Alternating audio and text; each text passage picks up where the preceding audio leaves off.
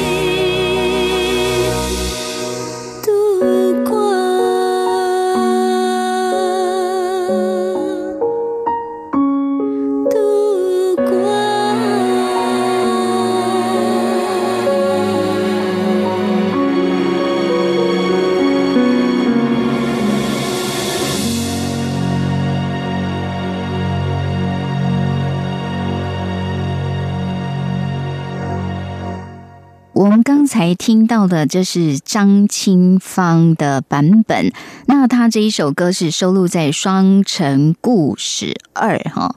这陈，因为两位创作者都姓陈哈。好，我们先来欢迎这我们的阮德军阮老师，Hello。Hello，好，各位听众大家好。好，这个那个老师，刚刚我在听歌的时候就跟他讲说，哇，如果身为一个歌手，在这样一个编曲的环境下唱起歌来，应该是非常非常过瘾哈，杨老师。嗯，当然了，有这种编曲哈。哎，不过庄心明的强项是呃弦乐器。哦，接下来对，接下来后面会有更精彩的那个。是，其实他因为他有去美国读过那个那个这个就是音乐方面的专业，是不是？对对，特别是弦乐，弦乐编的很好。我记得有一次好像是看到他，就是也是帮某一个歌手改编，让他来指挥一个那个管弦乐团。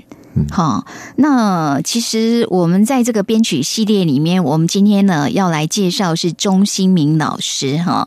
那他的一个作品，因为他的音乐这个也是全才型的人，对不对？对。哦，不过我刚才听那个钢琴，我就觉得好像也很像你在弹诶。他他本身就是钢琴手啊。他是钢琴手，好像也就是还蛮多乐器都蛮厉害的。对啊，他好像会弹简单的，呃，就是。贝斯也有弹呐，吉他也有弹，好像什么都可以弹哈。这其实他也是水瓶座了，就什么都很好奇这样子。这样子哦，什么都很好奇。原来是你们那一族的，哦哎呦，奇怪，不不是奇怪，很有特色的水瓶座。好，哎，那个，因为每一次我们在讲哪一位这个编曲老师的作品，都要问一下阮老师啊，这个你跟他熟吗？这个这个这个没有不熟的，认识啊，认识哈。哎，我先请问一下，因为他有个外号叫 Baby，对不对？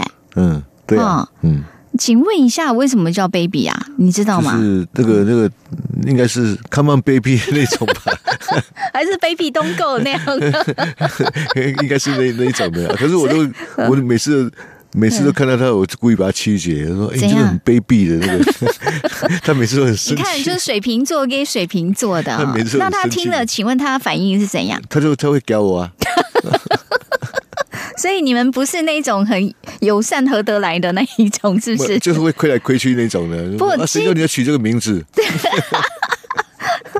基本上，因为他他的专长钢琴啊，哈，或者像这些弦乐方面，但是他应该 keyboard 也是一样很擅长嘛。对啊，对啊。OK，好，说你们算是那个同类型的，对不对？哈，对。所以你跟他也几乎不太可能在同一个舞台上表演。我我跟他只有碰过一次，就是在陈志远陈大师的纪念演唱会上面。哦，他竟然要来弹。哦，他弹，请问我先问他弹的是钢琴还是 keyboard？后因为他来嘛，然后后来我又看到说跟他这样 蛮可怜，我说那钢琴给你弹啊，我弹 keyboard。什么叫做蛮可怜？是说他很忙没空练太多还是怎样？对他，他很他蛮忙的，一直在编东西，很忙，所以。如果你弹 keyboard 的话，音色就会很多，你就要去去去伤脑筋嘛。那那你弹钢琴，你再怎么变还是钢琴的音色，所以他就不用花时间在上面的。哦，他就是那给你弹钢琴，哎呀，然后他自己就是，后来又太轻松，他又有一首歌又口琴，他又站起来吹，那口琴也吹得很好啊。哦，对啊，布鲁斯口琴吹的，反正就是好像什么都会这样，蛮厉害的。OK，因为我刚会这样问，是因为托阮老师的福，这阵子跟他学哈，有学到一些概念了。他说呢，在同样的这个 keyboard 手，在台上可以弹钢琴，也可以弹 keyboard，可是弹 keyboard 是比较硬的，就对了哈。比较累啦，比较累啦。应该 keyboard 还有可以休息的时候，keyboard 啊，钢琴是从头到尾都 都说疼。所以你还说看他可怜，给他弹钢琴，你根本就是害他。可是可是他音色他就会就会很花时间呐，他根本没时间呐，他没有时间去设定那些有的没的，而且而且要去找什么，所以比较吃重的角色就让他来就好。对呀对呀对呀对呀。好，好，我们先讲刚刚那一首。坦白讲，其实它前面就是一个比较干净钢琴的这样伴奏哈，但它有一段让我印象很深刻，它会有一种乐器，有一点类似像青蛙的，没有？就是有一点那样的一个节奏，那到什么？这首歌它其实编曲还是比较偏向于古典的编法，对对对。然后完全是古典的编法，又觉得好像太太太太自私，所以他就要加一些 effect 的东西啊。哦，所以那个算一种效果就对了，是不是？对，那个那个基本上没有没有什么。不不具代表这没有什么意思，特别的意思。你你把它解释成青蛙，OK 了。因为台北的晚晚上嘛，没有。当然，他那个青蛙很优雅了啊。但我只是觉得，在所有这么柔的哈，这么流流一种流线性的这样的状态，会出现一点颗粒的东西。太乖了，所以说给他一个突兀的美感。OK，不过坦白讲，我觉得张清芳这首真的唱的也很好，因为张清芳的音色其实是有时候可以非常非常高亢，对不对？高亢有时候一直在上面，声音主要是干净的，嗨，干净。所以这首歌感觉歌手是完全把自己交给音乐哈，然后让那个配乐整个烘托着他，所以我们听起来真的觉得好舒服。这首很明显听起来就是 Baby 就是放手边了。啊，很明显就是就是这样子，真的就是很淋漓尽致这样挥洒哈，就就任他任他编就对了，反正你怎么编，歌手就怎么唱。对我们今天在节目里边编曲系列，我们介绍是钟新明老师的作品哈。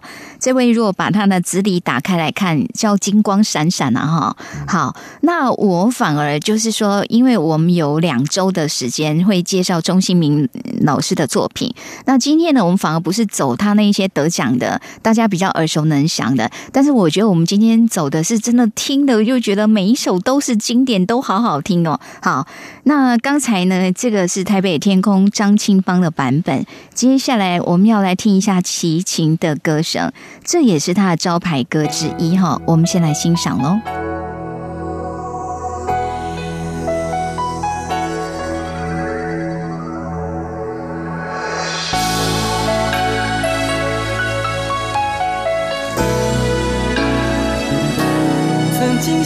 心，在这样的夜里，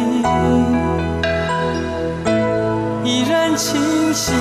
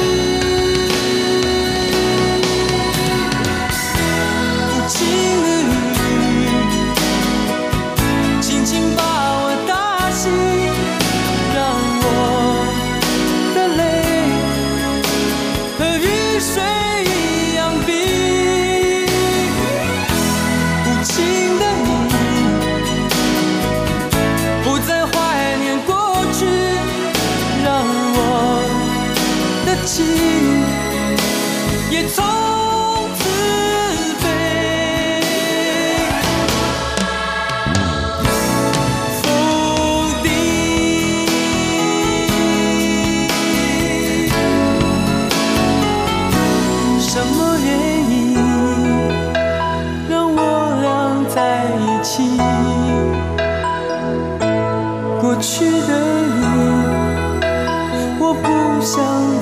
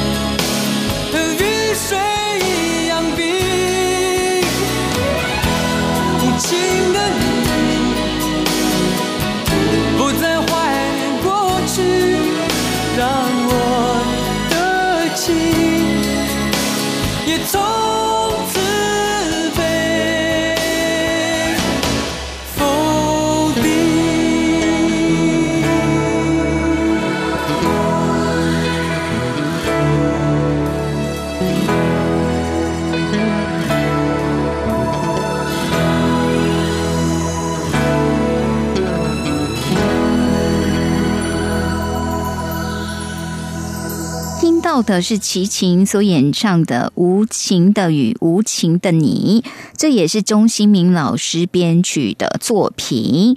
越来越想听，我是黄晨林。今天我们在音乐功夫馆请来我们的高手，这是阮德军阮老师。好，阮老师就负责哈，哎呦，也大半年了呢哈，就是我们在介绍这个编曲系列啦哈。对了对了，你你算是帮我纾困了。慢来讲，慢来讲哈，我们这个感觉要像小学堂编曲小学堂，然后请到大师亲自，真的是很感谢。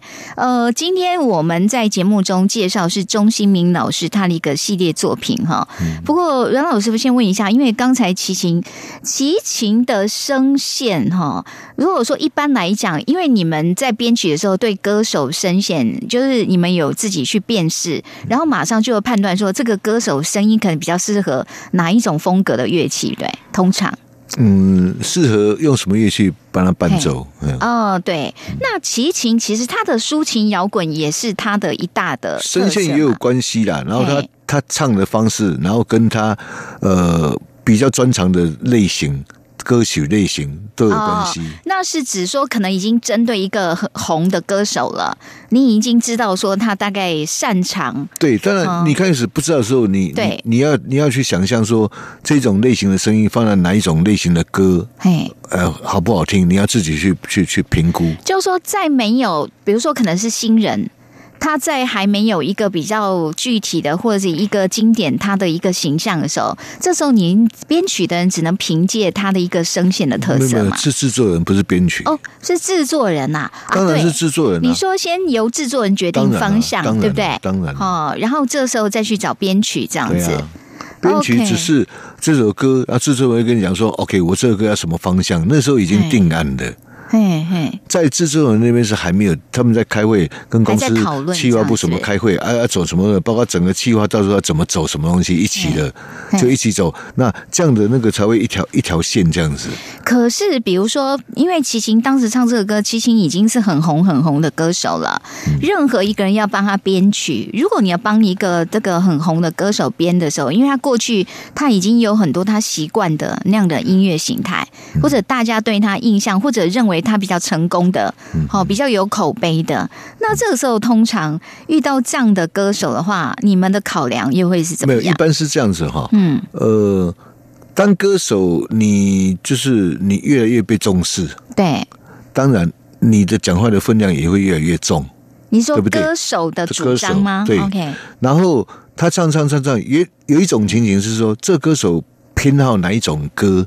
可是唱片公司的老板跟制作人决定他要唱哪一种歌。那他发了片之后，不代表那种类型是他喜欢的。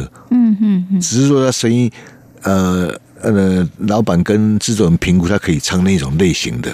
那他自己本身不见的那个，那当然评估的点会不一样。歌手就是反正我喜，我就是我个人喜欢这种。对。可是站在制作人跟老板，尤其是老板，一定是以市场为。为那个嘛指标嘛，对不对？对。然后制作人，呃，当然就是老板只是怎么样，他就要去想各种方法让他合适。嗯，所以有时候是市场的考量啊。当歌手一红之后，他讲话分量重之后，他发言权就变扩大了嘛。对对。他就讲说：“哦，那我我这张我想要做什么？”哎。哦，那那那至少会进入那种讨价还价，比如说哦，要不然给我做两首一首，接下来越来越多，可能半张。我到最后甚至开始有主导权，这张我我要我我要动啊，甚至我要自己做，对对对，都有可能。没错，你刚刚那讲的时候，我脑海里面就想到好多位歌手，比如说范晓萱，嗯，他在最初的时候那种偶像的风格，跟后来他要做他自己音乐落差，那个都是这样子的。你你你，甚至还有更更夸张的，比如说哦，施文斌，他以前唱西洋歌的。哦，真的吗？对啊，可是他只记得沈文成以前也是合唱团啊，唱西洋歌啊。沈文成啊，对啊，哇！然后那个这时候施文斌来找我们，就说哦，他他要发片，结果弄弄去去那个点将，嗨，等下他看一看，看看行，看看看，那个老板竟然柜姐要想说唱台语歌。这边很不平衡，我要唱国语歌，没有不平衡。他他唱国语歌，其他唱西洋歌曲，对不对？哈，不，这很不平衡啊！他是唱西洋，他觉得那时候觉得唱台语歌很怂啊，可是是是不那个太 local，就是他觉得对。这是自视甚高嘛。对。结果后来哪知道就叫他唱一首跟姜惠和唱那个《伤心酒店》啊，对啊，雄心酒店大红啊。大红。啊，接下来叫他唱唱国语，他死都不唱。所以应该感谢当初那个制作人呐、对不对？呃，老板呢？哦，老板，老板哎，老板很英明哎，老板老板有时候可能会想，因为当初在那个台语的对老板来讲哦，他凭的是有时候是直觉。一。种直觉哈，老板跟我们呃做音乐最大的差别是，他会有四个市场的敏感度，对对而对。我们会比较偏重你们只管音乐，就好，不是我们会偏重于音乐。啊，对现在流行什么东西？流行这个东西不代表不代表会赚钱呐、对对对，没错，对啊，所以我们大部分会对重点会比较放在音乐。那嗯，那那那那问题就来了，呃，也许你的分量够大，你可以跟老板导师一下说，呃，我我要走这个风格，对对，好，你定了对不对？哎，啊，到时候如果亏钱哦，哎。你要扛哦，你敢不敢？不是，哦。问题在这里，你敢不敢扛嘛？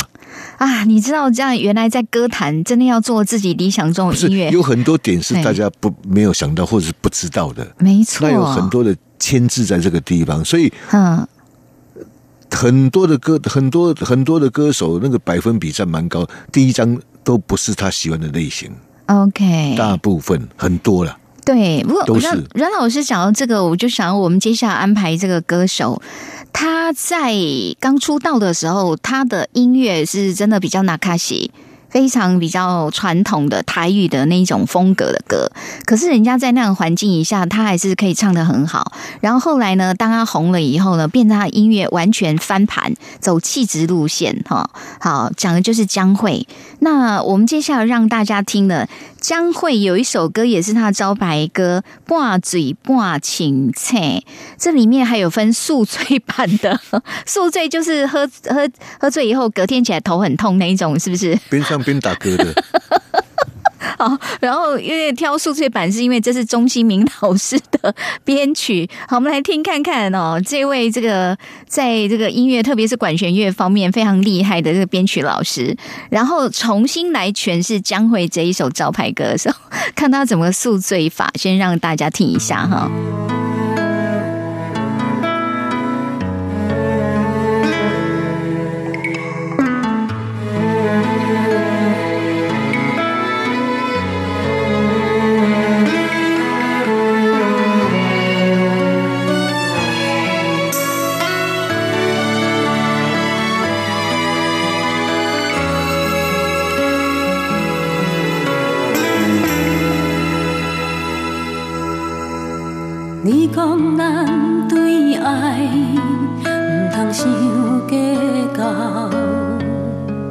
我感情就爱寸步留。每一暗总有人有泪无地流，也总有人将真心锁条条。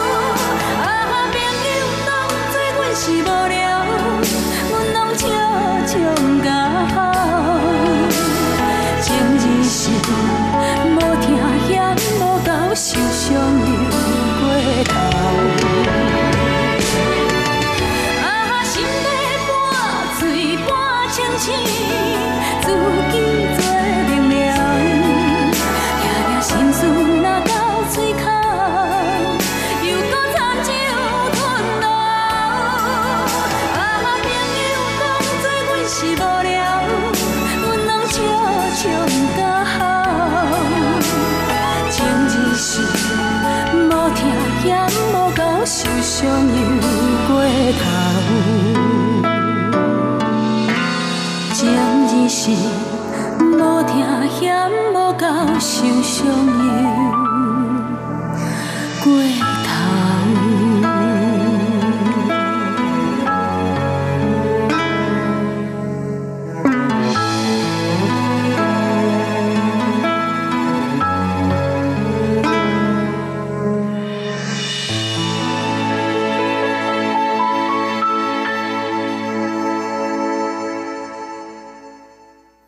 刚才我们听到这是江蕙所演唱的一首台语歌《挂嘴挂请气》，后面还有刮胡叫宿醉版，编曲真是钟新明老师哈。来，我要请教一下那个老师，因为其实我刚开始听的时候，觉得为什么那个伴奏旋律有一点跳？哦，现在懂了，它不是吉他是竖琴嘛，对不对？呃，吉他竖琴都有，哦，都有，但是它在滑动的那个是竖琴嘛，对。哈。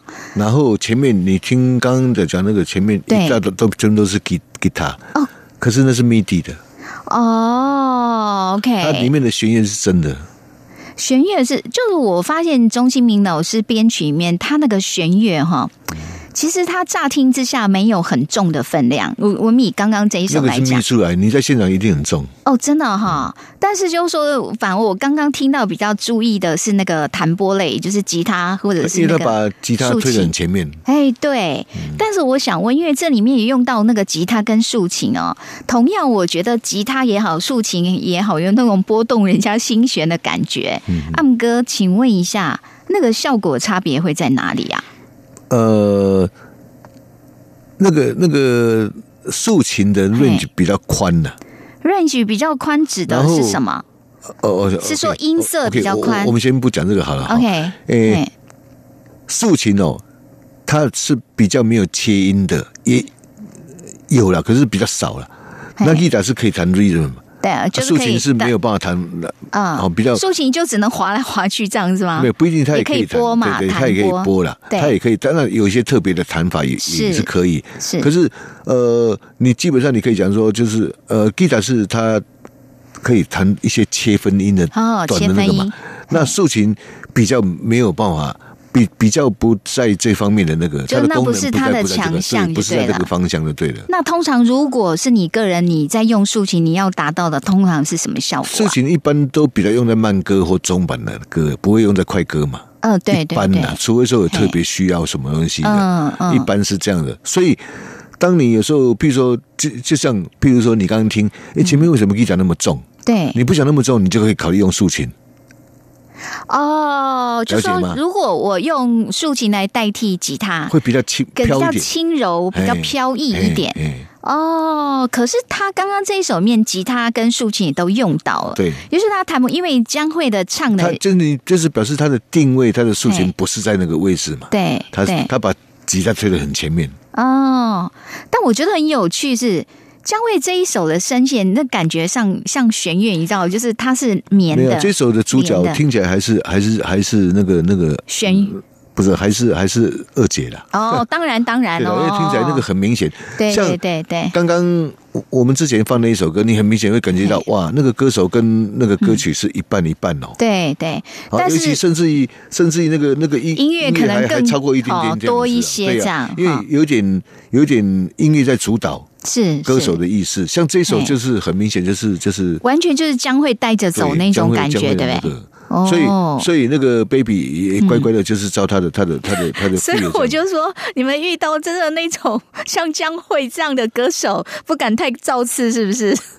他就是他啦，然后江我我跟江蕙 很早就认识了，好不好？对呀、那你如果编江蕙的歌，你是你敢上音乐去盖他吗？我我我应该也是会稍微乱一下，因为稍微那个收敛啊，对不对？哈，我会会乱一下，啊，我会乱一下乱他一下。你的意思说，他现在这种气质，你会给为他他也会搞怪？搞我啊，所以那我当然我要反击啊。就你用音乐来颠覆他就对了。对不过将会这么有气质的这样一个路线呢、那你会想要给他搞怪一下吗？有时候会啊，哦他他他自己有时候也想要狂野一下啊。哦哦，对哈。对啊，要不然他就不用唱。因为我觉得，身为江慧，我不知道有时候会不会有一点无奈，因为端上来的一定都要像刚刚这样的规格，你知道，就是有气质的。那个那个江慧的任贤，他他以前哦，嘿，你再怎么怎么那个那个的他都唱过的，再怎么高级他也都唱过，怎么他甚至难看戏的。跟董明合唱过，对不对？对？对对交响乐几百人他都唱过的啊。就说不管给他什么样的音乐环境跟对条件，人家就是问题唱的厉害就在这个地方，对。就算你今天给他很烂的音乐，他还可以唱的很棒对，是最厉害在这个地方。所以问题，所以你就看得看得出来，以前他是在操兵嘛，是他在是，练兵啊。对，所以他各种的实战经验哦，，我我我给你一个一个一个题目，你在很烂的环境，嗯或很烂的音乐都可以唱的那么棒的，对那你碰到好的音乐，那不更屌？真的是太厉害这了。这是这个是自然的啊。像刚刚这一首哪有哪，有人说你一定要给我好的音乐，我才有办法唱的很很好？嗯这样就不对啦。嗯，不过坦白讲啊，有江蕙这样的天分，还有这样的历练的环境条件，也不是每个歌手都遇得到的啦，哈。好，那我们接下来哦，我们就让大家，因为前面几首都抒情歌，蛮重的这样的歌曲，我们接下来来轻松一下，因为这也是阮老师的专长，阮老师很擅长去那个重编一些老歌哈。然后呢，我们先让大家来听，因为这是钟新明老师他编的锦绣二重唱，他们有一首歌叫《秋诗翩翩》哈，来看一下他是怎么样来改编这首老歌。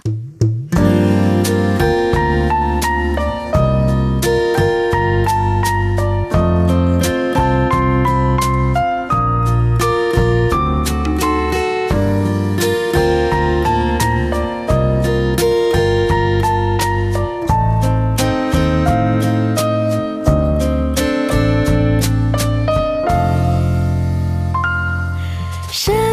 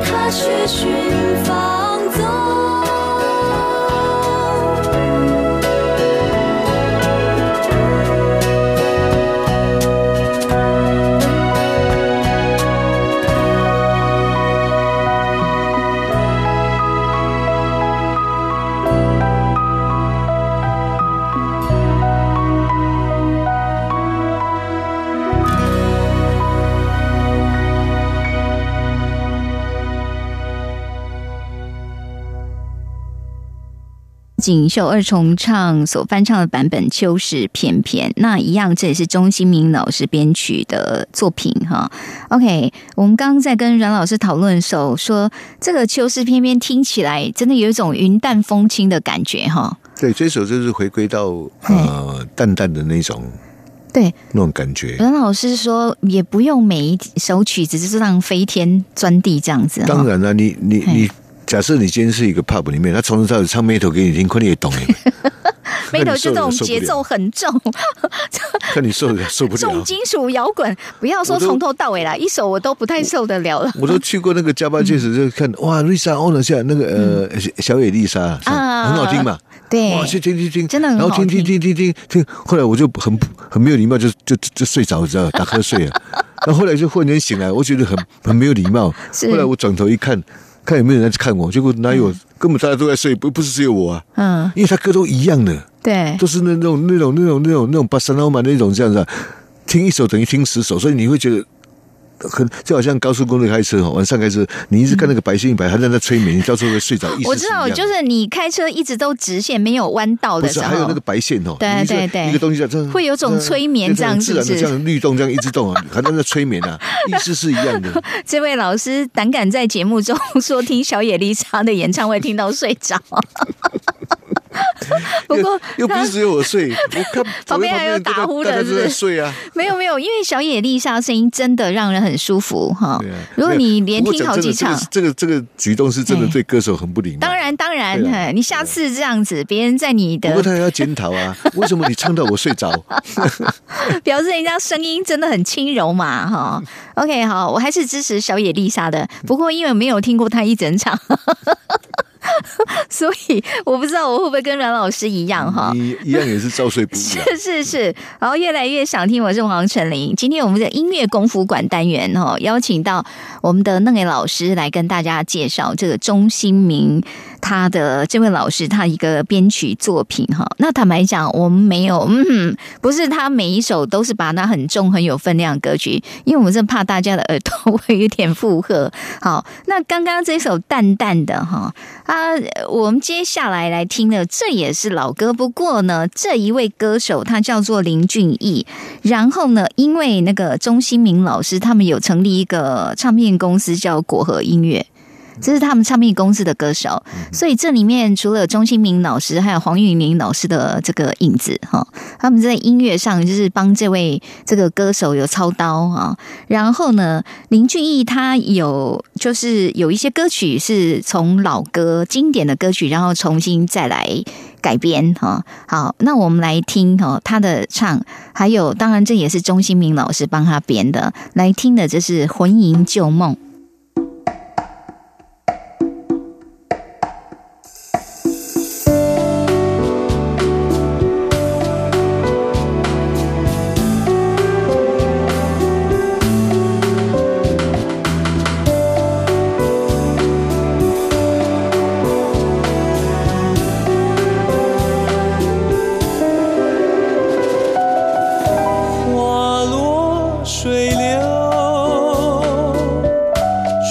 去无踪，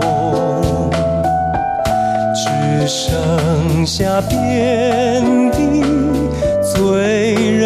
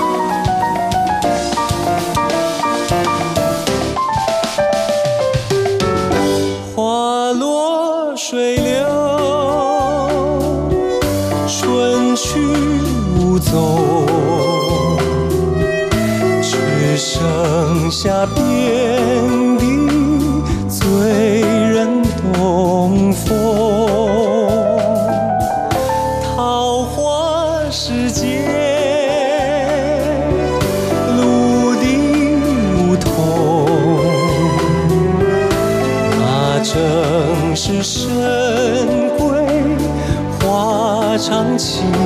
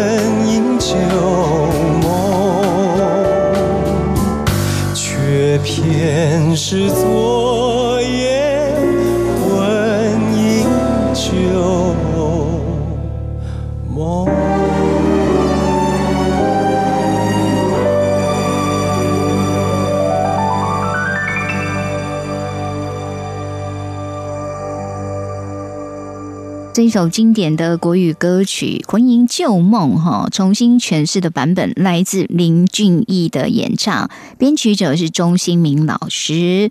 而我们在音乐功夫馆来帮我们介绍，这是我们的嫩爱老师哈。好，嫩爱老师，我们刚在讨论 说，这因为这是他们唱片公司自己的那个歌手嘛，对不对？哈，听得出来那个钟兴明老师算蛮用心的啦，哈，对不对？加很多花哈。对啊，你看，跟前面那个锦绣二重唱有一点落差总是自己员工啊，自己员工哈。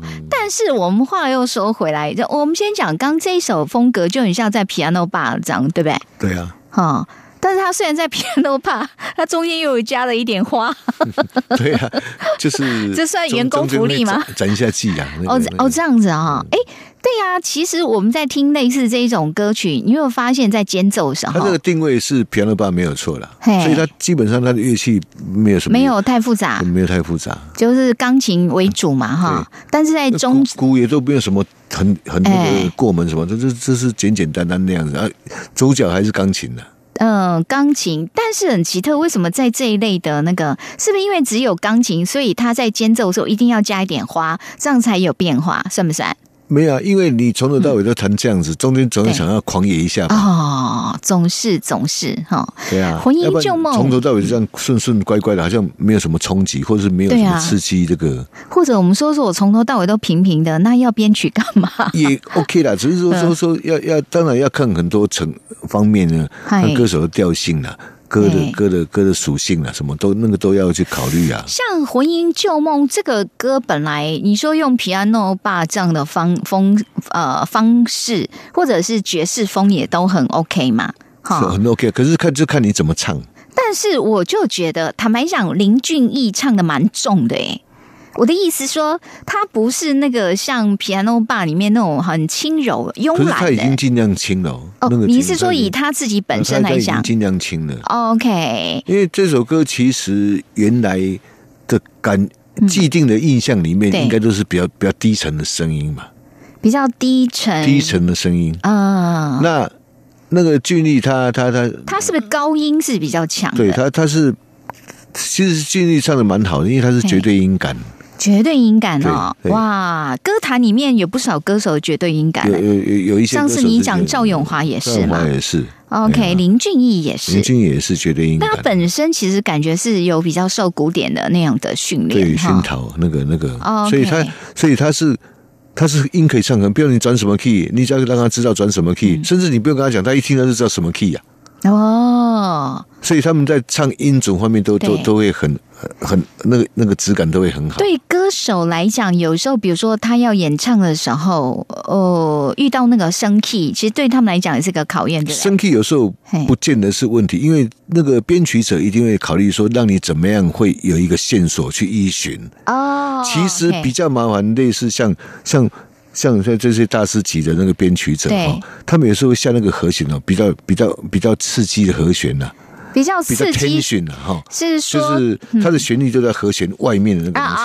那那一种你就要比较靠你的音感去抓的，也就是说，他在这个和弦里面并没有给你任何你现在要唱这个旋律没有提示啊。哦，没有提示哈，哦，完全是我弹我的，哎，你可能会有线索去去去依循。对对对，那一般有时候弹下去，哎，他会会嗯会跑出来，哎，这个和这个音里面没有我要唱的那个音。就我他唱的 vocal 变成另外一个音这样子，对对不对？哈？，那个概念是，比如说，呃，反正一般安全的和弦是你在唱，我护着你嘛，嗯对我把你包住。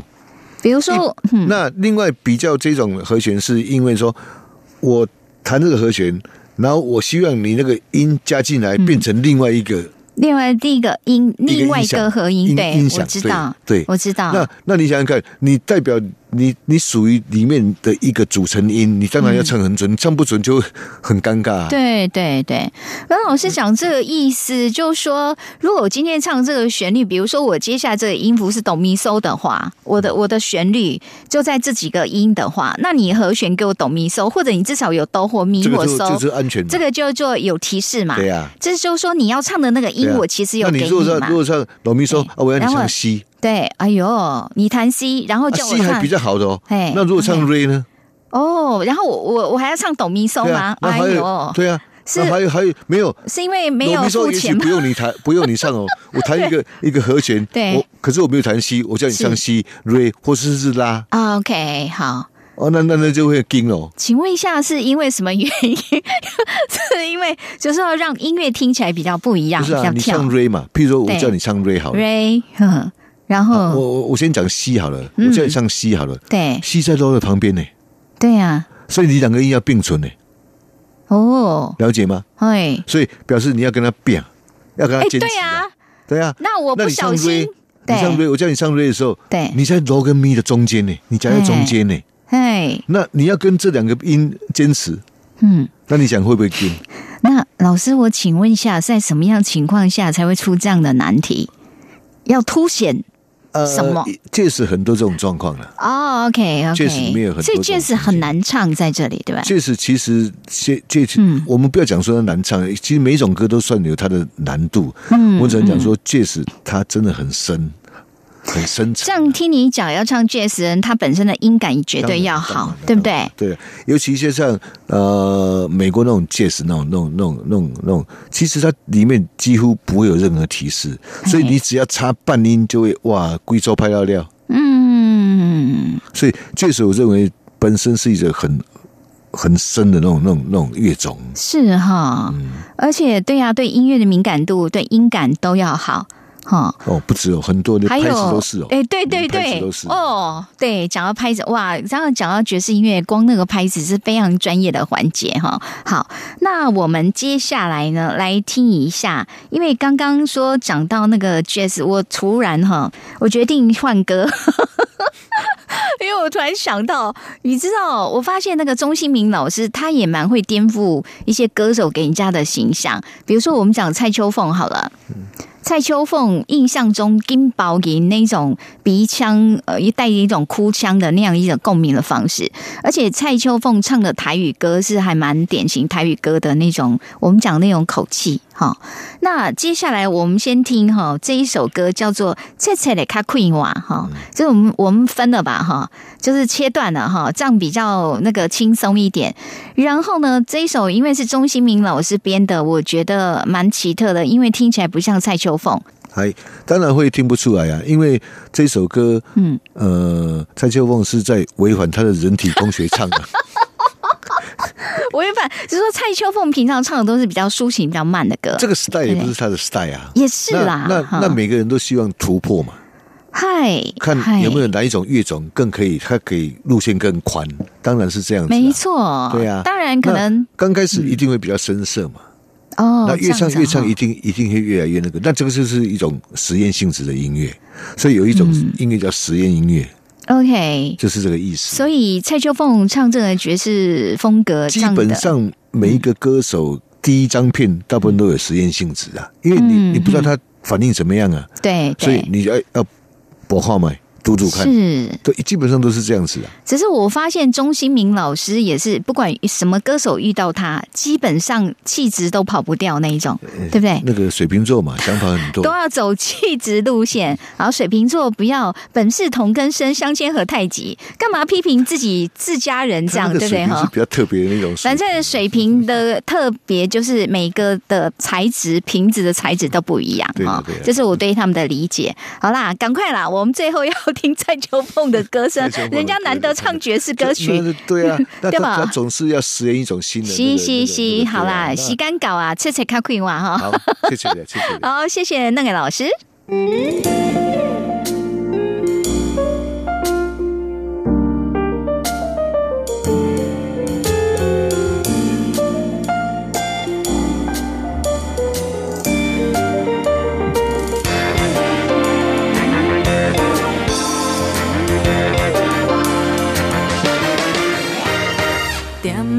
身边是无伫遮，你的心内到底在想啥？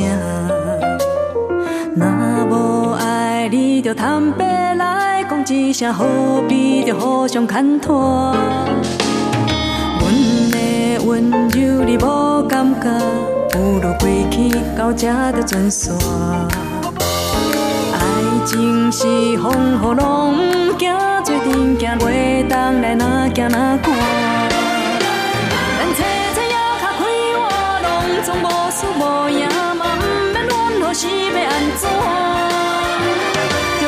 唱一首歌，唱煞随人来行，阮会当看破无牵挂。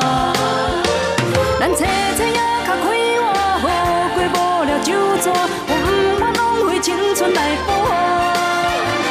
爱若是苦无着我，心着无人来听，阮甘愿一个人孤单。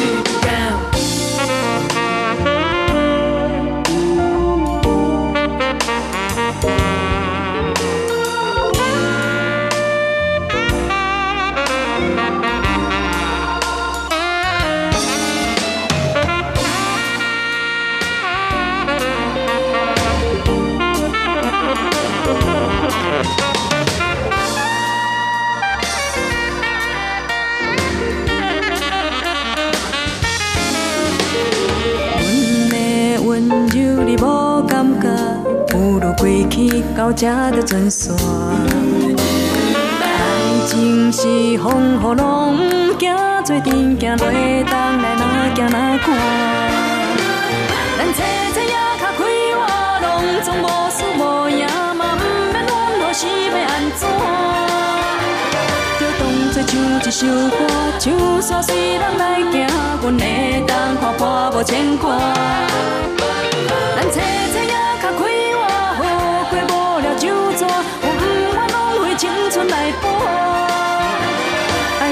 苦无着欢，心着无人来疼，阮甘愿一个人孤单。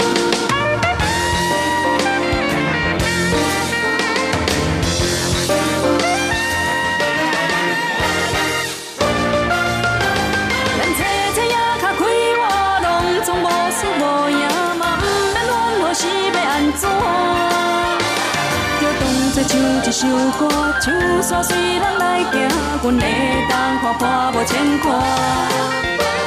咱找找也较快活，好过无了就逝，我毋愿浪费青春来搏。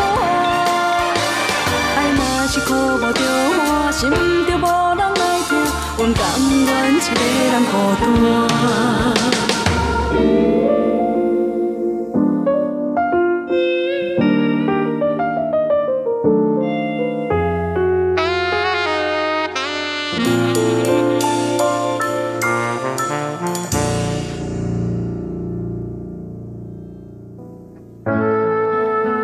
听众，为增进收听品质，本台从九月二十一号起到十一月二十号为止，进行天线更新维护工程。